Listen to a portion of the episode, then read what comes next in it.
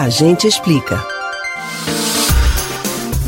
Há pouco mais de um mês, falamos aqui no A gente explica sobre a possibilidade de o preço da carne começar a baixar por causa da parada na importação do produto brasileiro pela China. Pois bem, nem chegamos a sentir a diferença no supermercado e o governo chinês anunciou nesta terça-feira que vai retomar a compra dos estoques certificados antes da interrupção, que se deu no dia 4 de setembro. E agora? Será que a carne vai ficar ainda mais cara por aqui? Por que essas movimentações internacionais pesam tanto no nosso bolso? A gente explica. De acordo com a Associação Brasileira de Frigoríficos, pouco mais de 100 toneladas podem ser enviadas à China com essa decisão.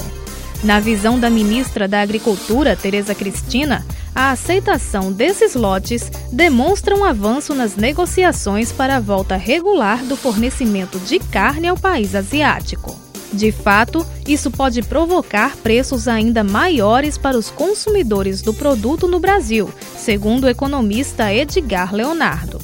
Isso porque, com a interrupção da exportação, toda a cadeia produtiva teve que reduzir as atividades para não ficar com mercadoria encalhada. Esse ciclo envolve desde a compra de bezerros até o envio de animais adultos para o abate.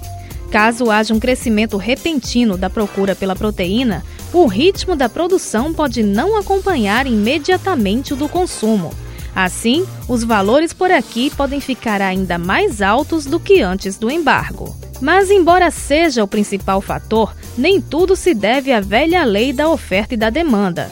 Outras questões também pesam nesse cálculo. Enquanto a China aumenta a expectativa pela retomada da importação, os preços dos insumos para o setor continuam afetando o custo da produção. Ou seja, itens como energia elétrica e combustíveis ficando mais caros vão fazendo a carne ficar mais cara também. Todos esses aspectos sofrem influência da política econômica aplicada no Brasil.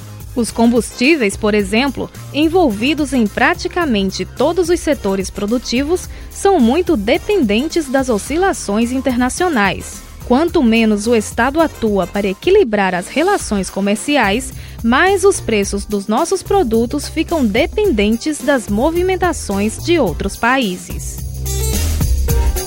Você pode ouvir novamente o conteúdo desse ou outros A Gente Explica no site da Rádio Jornal ou nos principais aplicativos de podcast: Spotify, Deezer, Google e Apple Podcasts.